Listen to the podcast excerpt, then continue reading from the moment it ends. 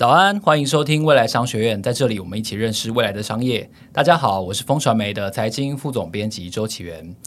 我们都知道呢，在后疫情的时代，各行各业最常见的关键字，在台湾应该就是缺工了。我们看到了旅游业、零售业，还有餐饮业这些高度仰赖第一线人力来执行的行业呢，我相信他们的感受是最深刻的。其中，我们看到了餐饮业呢，因为它的工作时间比较长，然后呢，有许多大型的通路进入了这个行业，加上后疫情时代的消费习惯的改变呢，我们感受到缺工似乎是特别的严重。不过，就在这种种的困难之中呢，我们也看到了一个强力找到出路的案例哦，有两个年轻人呢，他们在疫情的催化和职业的转换之际呢，发现了云端餐饮的商机。那他们的餐饮在 Uber Eats 的外送平台呢，相当受到了好评。一年内呢，就做到做到了千万的业绩。他们的故事可以从中学到什么？关于餐饮业？试着数位转型的借镜经验呢？我们很高兴的今天邀请到了螺蛳粉的创办人之一王燕婷，邀请燕婷和我们分享一下这些难得的实战经验。Hello，彦廷你好。嗨，大家好，我是燕婷。我想先请教你一下哦，在创办螺蛳粉之前，你做的是什么工作？那是什么样的契机让你觉得可以从中来创业呢？在做螺蛳粉之前，我本来是在高雄机场的免税店担任管制区内的客服人员。哦，对，然后我的合伙人那时候是在澳门，也是做餐饮相关的。是那时候就是因为疫情的关系，就是班机减少嘛。对，然后澳门那时候疫情也很严重，少很多哎。对，班机少很多，那时候都机场都是空城。对，所以我们两个就刚好都嗯离职了。是，嗯，就是在这个情况下，刚好两个人都同时。呃，失去了工作，这样是 就都刚好离职。那在这个创业的前期哦，就是你们从哪些的变数，然后哪些的因素去判断说，诶，云端厨房是一个可行的选项，而不是当然那个时候比较困难的一个实体的餐饮业呢？在那个时候，疫情已经嗯算是很严重的情况了嘛。然后我是慢慢观察到身边的人，可能一开始大家都会说，诶，待会中午要吃什么？可能晚上要吃什么？或者是宵夜要吃什么？但是其实慢慢大家都会改成说，哎，等一下外送要叫什么？就是我们在口语上就可以发现很明显的变化。是。那因为我个人是 Uber Eats 者。重度使用者，哦，真的吗？对，从一开始就是重度使用者。那我就会去看上面的店家嘛，就慢慢的也发现到很多大品牌其实都陆续的在进驻 Uber Eats。是对，那包括像就是嗯，它其实有点点类似那种。美食网拍的概念，可能假设今天我们是开实体店面的话，那我今天开了这个实体店面，我必须要花很大的行销成本，让大家知道说，嗨，我这边开一间店了。但如果我今天是在 Uber Eats 上面的话，客人其实动动手指头，嗯，再透过我们行销的曝光，他是可以很快速的知道说有这些新店的存在。他在 Uber Eats 上面就可以看得到我们，他甚至可能根本不知道我们的呃云端厨房或者是实体店面在哪里，这样。通常我们年轻人在创业的时候，不管你做的是哪一个行业，其实它初初期的资金都是非常关键的一个因素。嗯、那虽然疫情期间是一个嗯特例哦，但是我也想好奇的知道，就是说到底你们为了这个啊初期的创业投入了多少资金呢？创业也是那个资金的部分，也是当时我们会选择从云端厨房开始一个很大的因素，是因为我不确定这个产品它在市场上。的接受度有多高嘛？那如果透过云端厨房，一开始我们很简单，就租了一个小小的工作室，就只有两口炉，然后租金大概一万七，然后透过基本原物料的准备嘛，那时候很好笑，我们都是去全联买材料，就是我们 可能要开业前，我们就会去全联或者是去国菜市场，对，那个市场叫 Hello，我们就会去 Hello 市场买我们当天营业要用的。Hello 市场在哪里？在那个。左营国贸附近，就离我们的店蛮近的，然后又是早市，是对，所以我们早上就说 “hello” 去 “hello” 喽，这样就是我们就会去那边买材料。所以其实弄一弄下来，呃，我们两个礼拜的筹备时间嘛，总共加下来，再加上我们自己吃饭的钱的话，大概五万五左右而已，就开了云端厨房了。但对这个钱跟我们以往能够想象的，比如说凑个几十万、一百万，因为你还要缴。房租嘛，然后有押金嘛，然后那些呃，就是大型的设备，包括冰箱啊等等的，一定是需要投入一笔钱。对，所以这个钱其实比大家想的，其实理论上是少很多。嗯，是的，因为那时候的房租大概一万七。是。那因为我们是做两口炉而已嘛，所以单量一开始不会到，也没有想到会这么大，所以我们就是选了有附家庭冰箱的工作室，所以我们其实就是一般的琉璃台跟一个家庭冰箱就开始营业了。那时候我算完之后发现，哎，只花了五万五，其实也蛮蛮惊讶的，就是最初最初开始的时候，嗯。那选择这个品相是有怎么样的讨论跟归纳之后的决定吗？呃，其实没有，那个时候就是因为我们两个都刚好一个空窗期嘛，然后遇到了我生日，然后我的合伙人就来我们家，然后我们半夜就肚子很饿嘛，就想要找宵夜吃，然后我们家刚好就有一包螺蛳粉，我就说那我们就来煮螺蛳粉好了。但但是那包螺蛳粉其实已经过期半年了，可是就是很想吃那个东西，会让人家呃很常想去回味它，所以我就还是煮来吃了。嗯，边煮的时候我就头脑就开始想嘛，我想说，嗯，这样煮一煮好像蛮快的，然后又开始想说，嗯，高雄好像没有螺蛳粉，就是单纯一个很简单的想法。到坐下来吃的时候，我就随口跟我的伙伴说了一句，我就说要不要来卖螺蛳粉啊？然后他就说哦好啊，然后我就说哦好啊，然后我就说那店名要叫什么？然后我们就沉默了三秒，我就说：“嗯，叫螺蛳粉好了。”他就说：“哦，好啊。”就是从那一刻，那时候是凌晨三点，然后我们就开始分配任务。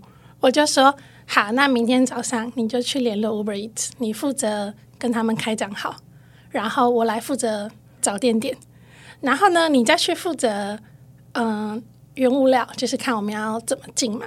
那我来负责菜单设计。”就在凌晨三点，然后我们就一直讨论到早上，都睡不着觉，就是莫名其妙的就开始投入进去了。对，然后两个礼拜后就营业了。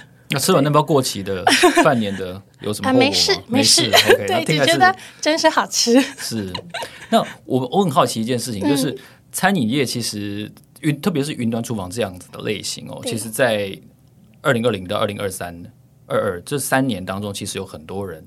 投入，然后特别是北部，其实我们也看到很多财经新闻，就是甚至它是成为了、创投专门研究的一种业态。那当然，随着业疫情的趋缓，其实慢慢的人流又回到了实体经济哦。所以你们在成立这一年多以来，你们有没有感觉到，就是包括可能是订单的数量啊，可能是客单价啊，可能是等等方面，它有重新回到实体经济的一个变化，或者说是影响吗？嗯，在云端厨房上面，它是我们。嗯，最初期的选项嘛，那可能别的云端厨房的操作流程我不太清楚，但是就我们而言的话，我们从一开始就是高度密切的和 Uber Eats 做配合的。是那嗯，也包括像食材的部分，我们不会使用预热包。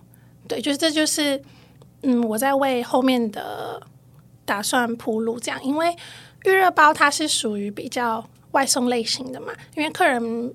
当然不比较不会愿意到实体店面，然后就是吃预热包这样。对所以，但我心里面想的是，我知道我之后会线上线下并行，所以在最初的时候我就没有选择预热包这个选项。所以等于你们在投入的时候，嗯、不好意思打断你啊，没事。你已经预想到你们应该会随着疫情的趋缓或其他的变化而开始走向实体跟线上整合的一个业态。嗯，是我头脑有。闪过这个想法，但最主要，嗯，给我信心的还是 Uber Eats 后台的数据。嗯嗯，就是后台的数据其实可以很明显的看出这个产品在市场上是否真的具有竞争力。嗯，其实，在云端厨房的这个品相，我不太确定说，就是嗯，刚刚您提到的，就是可能创投公司啊，或是其他的云端厨房是怎么样去营运的。但是就我们而言，我们从一开始就是很高度的在跟 Uber Eats 保持配合的，嗯，对，对我来说就是，嗯，在初期的话，如果从 Uber Eats 上面曝光的话，会比较快速嘛，然后也会有很大量的曝光嘛。那另外一个就是，我们是坚持不使用预热包的，嗯，我们每一晚是现点现煮，那这个的好处就是可以达到弹性的客制化，弹性的客制化就可以让我的客群更稳定，然后也更广阔。所以在后期的部分的话，客人养成上会比较相对的比较正向，这样。我很好奇，螺蛳粉的克制化是可以有哪些选项呢？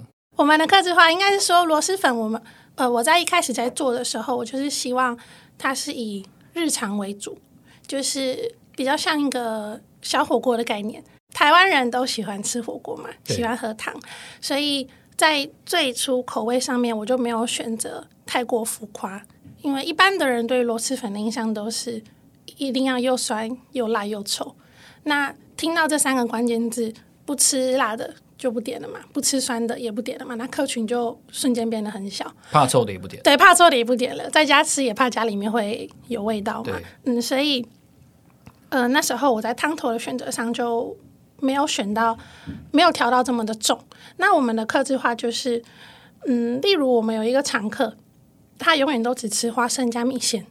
我们里面有很多配料嘛，酸笋、酸豆、花生、木耳、豆皮，然后再加上所有他喜欢的原型食食材，例如像秀珍菇啊、玉米笋等等。那除了这些配料的克制化以外，酸度、辣度跟那个汤头的浓淡，他们也都可以。备注给我们，我们也都会看。那这个客人他就只吃花生跟米线。那如果一般的店家在这个克制化上，他就只给他那个分量的花生和那个分量的米线嘛。那客人今天花了一百七十五块买这个东西，他一打开看到，他一定就不乐见啦。他头脑里面想象的一定不是这样的嘛，因为他第一次点购啊。所以对我来说，嗯，我最常跟在初期的时候，最常跟我的伙伴们说的就是。不管是在备餐的人，还是在出餐的人，每个人都要停下来，花五秒钟思考一下。如果今天你是客人，你打开这碗螺蛳粉的时候，你当下的第一个反应是什么？你会觉得说，诶，你用价这个价钱买了这个螺蛳粉，你打开的瞬间，你是觉得哦，好划算哦，还是天哪，这个东西怎么那么贵？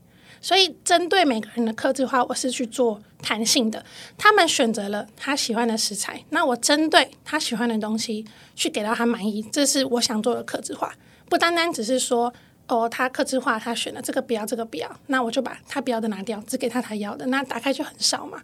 对，所以这是，嗯、呃，我针对客制化在做的部分。其实，在这个过程中，我也可以慢慢发现到客人的回馈，因为我们会看客人的备注嘛。备注看完了之后，我就会写。有的时候如果来得及，我就会写字，写在那个我们的盖子上面。我就跟客人聊天，就是让他知道说：“哎，我有看过了，或是哎，我了解了。”这样。那在这个情况下，呃，我印象很深刻，是我们有一个小姐，然后她从我们一开业的时候，她就很支持我们，基本上每个礼拜一定会交个一两次，然后到现在还已经订了一百多份的订单了。那在上个礼上个月的时候吧。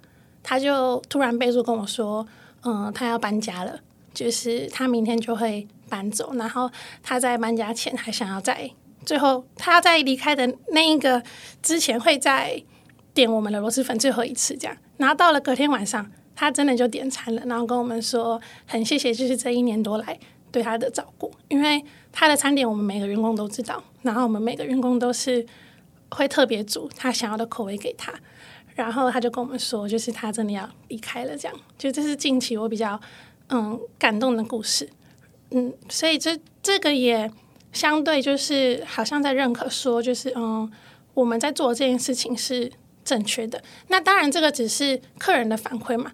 如果回到比较实际的数字面，我们从 Uber Eats 后台去看。数据的话，其实就可以发现，我们在去年度平均的顾客留存率有到嗯百分之六十，也就是说，每十个客人里面有六个客人会回头，就是这是嗯、对我们会让我更加确定说，只要我有空，或是我的伙伴们有空，我们就会回复客人。那如果我们没有空，我们也会打一个勾，让客人知道说，哎，我有在意你，而我看过了，我了解你的需求，用这个方式去做一个正向的循环，去累积我们的。旧顾客这样，这样听起来的话，我会直觉的认为，就是你们是在做数据的生意，但只是一个螺蛳粉的形式。我可以这样说吗？数字的，你们做的是数据的生意，就是你们实际上是很在乎数据它的 feedback，还有它背后代表的意义。就是我想，嗯，在做生意上面，呃，在做螺蛳粉这件事情上面的话，我的出发点是真诚。就是我相信，我只要真诚，就是我让顾客感受到我是真心为他好，数字会给我回馈。就这两个东西是相辅相成的。因为嗯，如果今天客人可能备注了什么，就是我跟大家都说哦，我是客制化，我是客制化，但客人今天跟我们说什么，我们都嗯爱理不理，爱看不看的话，那数据很明显就会下降嘛。所以，嗯，数据应该是让我确定说我这个方向的确是正确的。是，对。那我很好奇哦，就是你们度过了第一年之后，我们。可以当做这个生存的初期，终于有一个里程碑了。那在这个一年当中，你们自己觉得回头看，你们做对了哪几件事情？然后，那反过来说，你们又做错了哪几件事情？如果以对的事情大方向来说，就是在初期的时候，我们就选择了云南厨房，然后而不是一个对，而不是一个实体店实体店面，因为那听起来成本可能是十倍以上。对，云端厨房，看刚刚我分享，我们是五万五嘛。那你今天实体店面，你可能光租金就要五万五了，然后再配合上刚刚我有提到，你一个实体店面，你要让你这个社区或是整个高雄市的人知道你开了一间店，你要投入的那个行销成本是很高很高的。所以在初期对我来说，我加入 Uber Eat，可能很多的店家他们都会反映是说抽成的部分。他们可能无法打平，或是他们没办法去想象那个抽成的部分。但对我来说，我是把它列入为行销预算。我就是一个白纸，我就是一个初级店家。那如果我可以透过上面大量的曝光的话，对我来说是非常划算的，因为我就是在累积，嗯、呃，我后面想要真正开实体店面的稳定的客源。对，那如果就细节面来讲的话，嗯、我觉得我们做对的一件事情是。在细节上面，可能我比较龟毛。我们今天是做一个外送嘛，那你外送你是面对不到客人的，不能像一般店家一样，你可以许他寒暄嘛，哎嗨又来了这样，看他的脸色，对，或者是你给他一个微笑嘛，但是你没办法去了解到客人的嗯、呃、现场，对，没错，就是脸色，看你观察不到人与人之间的互动，但我们可以就客人他外送司机拿给他，他拿到的那一刻开始，其实客人就在评分了。我们对外送一向都是一个花袋，就是那种塑胶花袋嘛，然后里面可能就是白色的塑胶碗，配上一般的餐具，然后可能漏点汤啊，漏点汁，大家都觉得说啊，外送啊，合理这样。但在初期的时候，我就知道那不是我要的。我希望客人今天从拿到那一刻起就觉得说，哦天呐，有质感，我们就是一个呃有品牌的店家。所以在前期，我对包装就。很重视包装，重视不是只说我一定要找很贵或是很漂亮的，而是他拿到的时候他觉得很干净，他觉得我没有用心。那他今天拿到了，他打开的那一瞬间，这个就是嗯，我们做的是汤面品相。一般人对汤面的既有印象就是汤面要分开嘛，我今天叫外送，我面不想烂掉。那大部分店家的做法是我把汤放在碗里面，我面用一个塑料袋装。绑一个红绳这样装着嘛，那你拿到的时候就一坨嘛，看到第一个就不开心了呀。而且基本上被定型了，对，那个袋子的 形状就决定了那个面的形状，食欲就减一半了嘛。所以在最一开始我就跟他们说，我们的料跟面放在碗里面。我是卖螺蛳粉，我们最主要的主打就是配料。在摆盘的时候，所有的人都是一样的位置，酸豆放哪里，酸笋放哪里。炸弹放哪边？上面点缀什么？我要让客人打开那一瞬间看到的是满满一碗丰盛的螺蛳粉，然后他再把汤倒进去。那在这个方式下，他在视觉上就先给了我们高分了嘛？他眼睛就吃饱了。对，这是我觉得在初期就视觉层面上我们做的比较正确的事情。那第二个就是原物料的选择。嗯，刚刚也有提到，大部分的店家会使用预热包嘛？或者是使用市面上既有的产品，那你就很容易被复制，或是很容易在别的店家吃到类似的东西。嗯，在市场独特性上就比较小一点点嘛。所以在一开始的时候，我就会挑出了几个我觉得螺蛳粉的灵魂品相，那就是酸笋。所以我们的酸笋是我自己做的，因为在台湾比较少厂商在做螺蛳粉的酸笋。台湾的腌酸笋的方法跟螺蛳粉的故乡柳州是不太一样的。台湾人喜欢用盐、用咸去让酸笋可以久放嘛，但其实柳州它是使用酸，只要你酸度够，pH 值够，就不会坏，又可以带出那个酸笋独特的那个香味。那那个香味再配上螺蛳粉，就会达到一个鲜嘛。所以我就去找了农民，我就上山去找了农民。一个契作的概念吗？对对对，我就去找了一个阿姨，她在种麻竹笋的，然后其实也很唐突，我就去了嘛。我就说：“阿姨你好，我想要做螺蛳粉的酸笋。”那阿姨就想说：“螺蛳粉黑是啥？”就是她也不知道那是什么嘛。我们就开始讨论，我们就从麻竹笋嘛用哪一段，就是它有分竹头、中段跟尾巴嘛，还有最重要的就是粗细。螺蛳粉的酸笋一定要有一定的粗度，你才吃得到它的那个自然发酵的香，才吃得到那个笋子的脆嘛。因为我们是完全没有加防腐剂，就是用自然发酵。那阿姨就很不习惯了，所以我们就也磨合了很久这样。那做出来了之后，又遇到另外一个问题：笋子的产季只有五到十一月。那十二月到四月我怎么办？我没有笋子可以用，因为我没有进货商啊。我不像一般店家一样，我按键 key key，一年四季都有笋子可以用。所以我就开始慌了呀，想说啊，不行不行，那我要在五月前啊，十一月前，笋子季结束前，把我明年都要用的酸笋全部都囤起来。所以我就跟阿姨讲，你今今年度的麻竹笋产季的笋子，可不可以都留给我？然后我们把它腌好之后，寄到我找的代工厂，我们把它包起来。那代工厂经过高温杀菌啊，真空包装起来，我就可以用到明年度了嘛。对，所以哎，其实我也在上礼拜刚收到，就是真正第一批，就是我觉得很完美的酸笋的一包的。因为以前我们都是阿姨腌好，从山上寄下来，比较及时的概念。对对对，但就现在就是可以发展成一个嗯、呃、完整的包装，然后后续也有更多可以应用的方式，这样对。所以在相关的配料上，你们都是想要用这样子的方法来解决。呃，可能以前大家在点外送的时候，视觉不满足的这个问题。配料上，嗯、像花生啊、木耳那些，可能就比较大众口味嘛，所以那个品相我就没有，我就只是找品质好的花生，我就挑没有油耗味的嘛。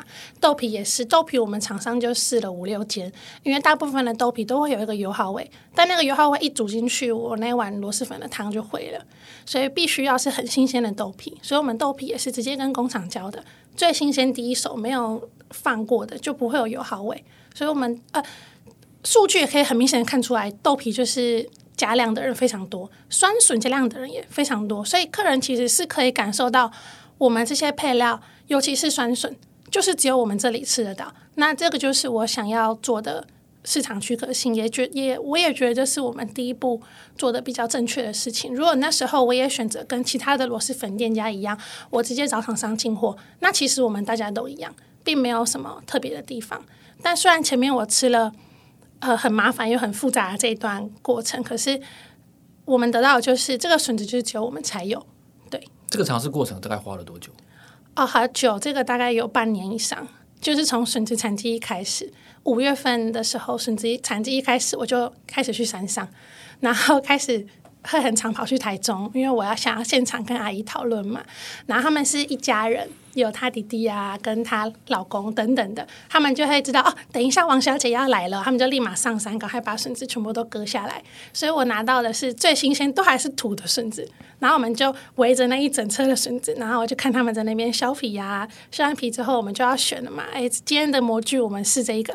然后就开始抓那个笋子，这样就是一步一步，其实是很对我来说这是很好玩的。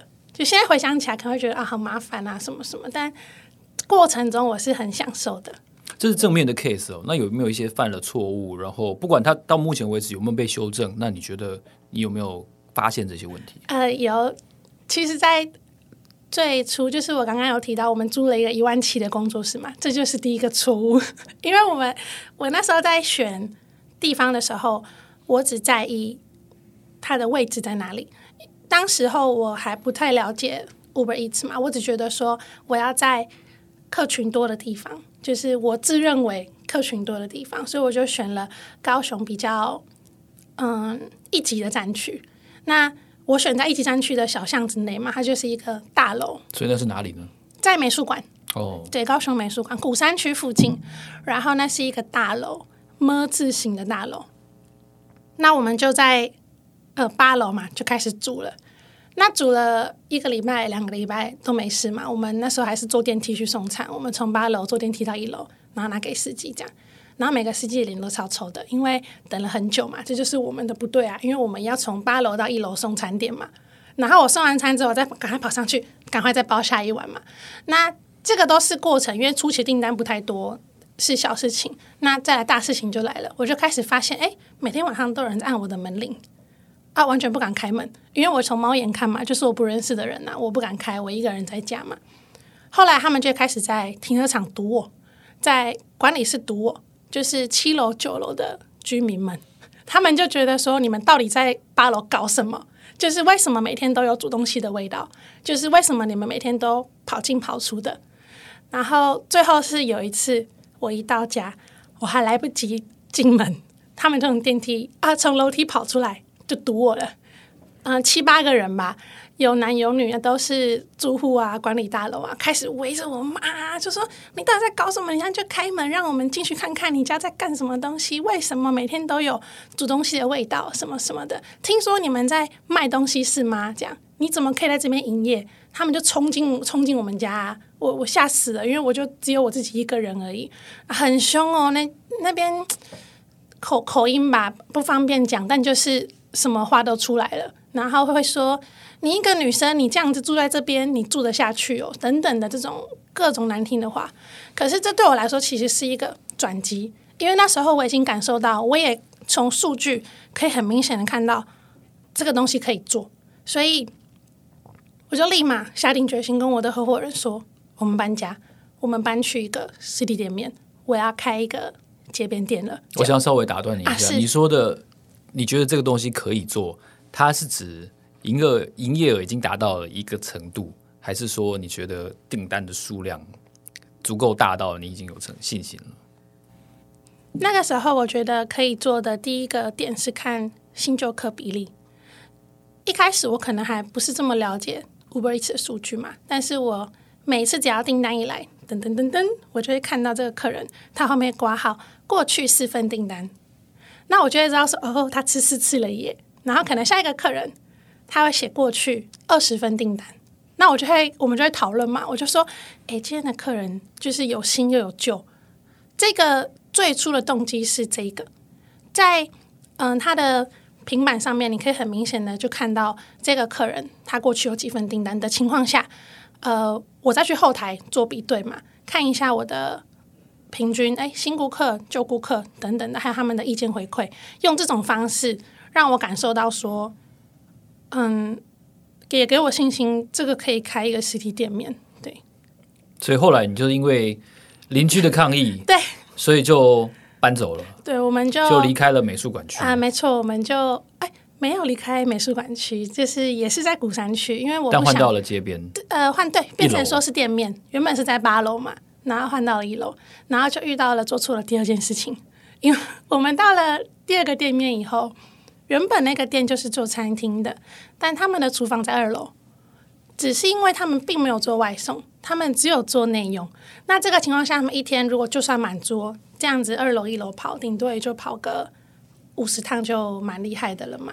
但我们是做外送的，那时候我就是沿用他们的厨房嘛，我也是在二楼做厨房，哇不得了了，我们的伙伴跟我每天都在爬楼梯。司机一来，我们就开始往下喊嘛，啊，你几号？然后司机就往上喊嘛，三六七这样，然后我们就开始找他的单，然后开始每天这样跑跑跑跑楼梯，跑个两百趟这样，就就是那时候比较没有顾虑到的呃小细节这样。对，那后来呢？后来有有改变这个设计？有有，我我们现在搬到一楼了，就是把嗯整个厨房啊，还有内用啊等等的都是搬到一楼，其实可以开成。嗯、呃，实体店面在中间也发生了一个小小的故故事，就是在刚开实体店面的时候，我发现我们的那个负荷量是没办法负荷的，就是同时 Uber Eats 外送，因为 Uber 一直在成长嘛，那同时我内用的客人也进来了嘛，那我就忙不过来了呀。那在这个时候，我那时候是直接果断的选择先把内用暂停，因为我。从 Uber 数据后台看到那个意见回馈嘛，我每天都会去看，最喜欢看那个意见回馈。他客人就会说：“哦，等太久。”就是司机也会说：“等太久。”就是抱怨就开始出来了嘛。那我会觉得，哎，其实好像有点对不起那些以前，就是他们都是很支持我们的客人嘛。但他们现在可能晚上肚子饿了，他们想吃饭了。以前可能顶多二十分钟、十五分钟就拿到了。但现在因为我们做不来的关系，他们可能要等一个小时，他们才可以用餐。所以当时我就选择先把内用的部分暂停，回归到外送平台上。这个同时，我们把整间店的 SOP、产品制作 SOP 跟进出货还有原物料等等的东西，我全部都把它稳定好了以后，我们才又再把内容重新打开。这样，这个改变是在什么时候发生的呢？我想想，应该是在九月份、七八月份是暑假嘛。暑假的时候，内容客人很多，Uber Eats 客人也很多，所以我在九月份的时候就决定先暂停内用。去年的九月份。对，去年九月份先暂停内用，然后好好的重新调整一下。那这个对我来说，其实也是另外一个 Uber Eats 的好处，应该算好处吧。就是假设你看今天，如果你是开实实体店面，你的店面遇到什么问题了，你说哦你要暂停，那你就没有收入了呀。对，对，但是包括像那时候我们在装潢期，我一样营业啊。一楼店面在装潢，我二楼厨房我继续跑，我继续做 Uber Eats，我不会有那种所谓的空窗期。我不会有那个哦，我们在装潢就好几个月，可能就没办法营业。我们这样在进啊，只是邻居看不懂我们在干嘛而已。邻居就觉得说，就是诶奇怪，就是他们怎么一个客人都没有，然后每天还这样，好像自己很忙这样。就是邻居会搞不懂说我们在做什么这样。对，其实听起来您非常的重视数据能够带来的意义，跟它可以怎么样调整你的管理哦。所以我我觉得也想要让大家来。了解一下，就是有没有什么数据，像您刚刚提到的，比如说新旧客的比例，然后比如说呃老客人的回购率，这是想要做外送的可能的餐饮业者们一定要关注的吗？那像您讲的，如果说因为内用的关系导致了呃外这个外送的评价变低了，那要怎么及时改善呢？嗯，有。如果像是后台，嗯，Uber Eats 这个数据的话，嗯，举一个例子好了。那时候，当我们很专注、很专注在出餐，我每天都在出餐，我忙得不可开交的时候，中间有一段时间，我除了意见回馈以外，我可能没有心力去看其他的数据。那这时候就是，嗯，我的客户经理就是 Amia，他就帮我发现了一个很重要的事情，就是他发现，对，没错，我的新顾客很稳定，啊，我的旧顾客不好意思，旧顾客很稳定。但新顾客的成长并没有这么快，所以他我们就一起讨论了嘛。我们其实每个礼拜都会开会，很短暂，但是很高效的会议，可能就十分钟。然后他就跟我说：“诶，他觉得我们可以出一个活动，新客送猪肉，就是送我们的市场手切猪肉，那个猪肉非常好吃。”对，我们就做了这个这个活动。那这个活动我们做下去了以后，我必须知道这个活动好不好嘛，有没有回馈嘛？那一样就是从数据看。其实这个活动在做的时候是做一个月，呃，第一个月我们先试做嘛，那效益非常好。那个月我们就多了将近四百个客人。那这四百个客人，我们设定的门槛是满两百会送，等于说我一个月就多了八万块的业绩。那这八万块。啊，就什么房租水电就都付掉了，所以就是这从这种数据上面就可以。那假设今天我这个活动做不好呢，其实也没有关系，因为后台是非常非常弹性的，我随时可以做调整。我们就把活动再换掉，立马换下一个就好，就是不断的去尝试嘛。嗯，对。我觉得在今天听到螺蛳粉的故事，它有很多跟餐饮业可以沟通、可以学习的地方。然后最后我想要请教一下，因为其实我们知道台湾。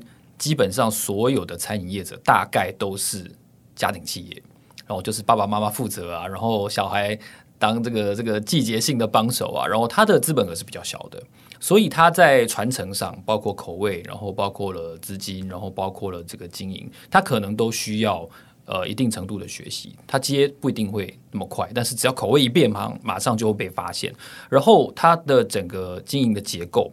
跟您刚才提到螺蛳粉这一年多来的这个经验，其实是很不一样的。所以最后，如果我们做一个总结的话，您觉得有没有一些 key points 是这些基本上以实体起家的餐饮业们，他们可以好好思考，就是在数位这件事情上，餐饮业可以做点什么？我们跟他们是相反的嘛。那如果是今天是假设我试着站在他们的角度去看的话，他们首先会对于嗯外送平台的。既有印象就是抽成要抽很高嘛，但其实我觉得合作很重要，因为一开始我也不懂数位行销，我也不懂 Uber Eats 嘛。但你透过跟嗯，像他们都会有呃，可能客户经理啊，或是后台会有很明显的一些你可以使用的工具嘛。那透过合作的方式的话，嗯，如果是针对实体的店家，他们也想要就是可能加入数位的平台行列，行列对的话，嗯，我觉得开放的心态很重要。就是既然你们已经选择就是要去做到跟外送平台合作这件事情的话，那我们就。会比如果是用开放的心态去跟嗯 Uber Eats 合作的话，成效会是比较好的。就像例如刚刚我有举例，嗯，猪肉的案例嘛，他们能够行销活动对比较及时的，嗯，先比我们比我们发现比我们早发现到问题。对对，那在我们也其实也会投放广告行销，因为。嗯，可能在上面有很多很多很多的店家嘛，那透过我们可能包括产品设计的菜单设计的关键字，关键字打好了以后，如果我们再搭配嗯广告活动的行销去做曝光的话，那个是很快速的，客人可以在比较上面很快速的就可以看到看到你了嘛。那以我们来说的话，一样是数据的部分，我们去年的广告闯关率平均有达二十一趴，那我们的广告投资报酬率呢有十五趴。意思就是，我花了一万块的广告，我可以获得十五万的营业额。那十个下单的客人里面有两个会买。大家回推到我提到的顾客留存率，十个买过的客人有六个会回头。所以其实一直叠加上来的话，那个客端的累积量是很划算的。所以不要害怕说，就是嗯，要去跨出这一步，就是要去做。可能哦，我要花。好多钱啊，或是我要被人家拿走好多钱，就是用这种心态，用比较开放的心态去做尝试的话，可以从后面慢慢去调整。我们一开始也只有下五百块一个月，我们就下五百块的广告，因为我们也做不来这么大的量嘛。然后我也会害怕，我怎么知道就是我投了五百块是真的还是假的？那透过很明显的数据，我们就慢慢看，哎，好像可以哦。那我们下个月再加一点。那我们人力够了，那我们再加多一点，慢慢慢慢去推，然后跟。呃，Uber Eats 的客户经理讨论，去达到一个两个人都可以嗯、同意，然后两也可以帮助彼此，就是更更快速或是更稳定成长的一个方式，这样。对。所以总结来看的话，你们从最初就是两口炉，然后一个位在八楼的。小住宅可以这样说，这个小工作室、家庭式的工作室，然后一直成长到现在，可以说是全年的业绩超过一千万。其实我看到螺蛳粉在他们分享的呃经验谈当中，有很多运用数据，然后检讨数据跟检讨经营管理的这些哲学啊。虽然说他们的历史相当的短暂，到目前为止是第二年啊，第一年到现在算是第二年，对的，第第二年刚开始，对。虽然只有短短的，到目前为止是第二年，但是它呈现出来的嗯思考逻辑，跟我们看到的很多的餐饮业者其实是很不一样的。那我相信这是台湾呃，不管是名店或者是小店，都非常需要的一种数位转型的思维。那我们期待燕婷跟她的这个螺蛳粉的生意呢，能够做得越来越好。今天非常谢谢燕婷来到节目现场，谢谢。未来商学院，让我们下一集见，谢谢，拜拜，拜拜。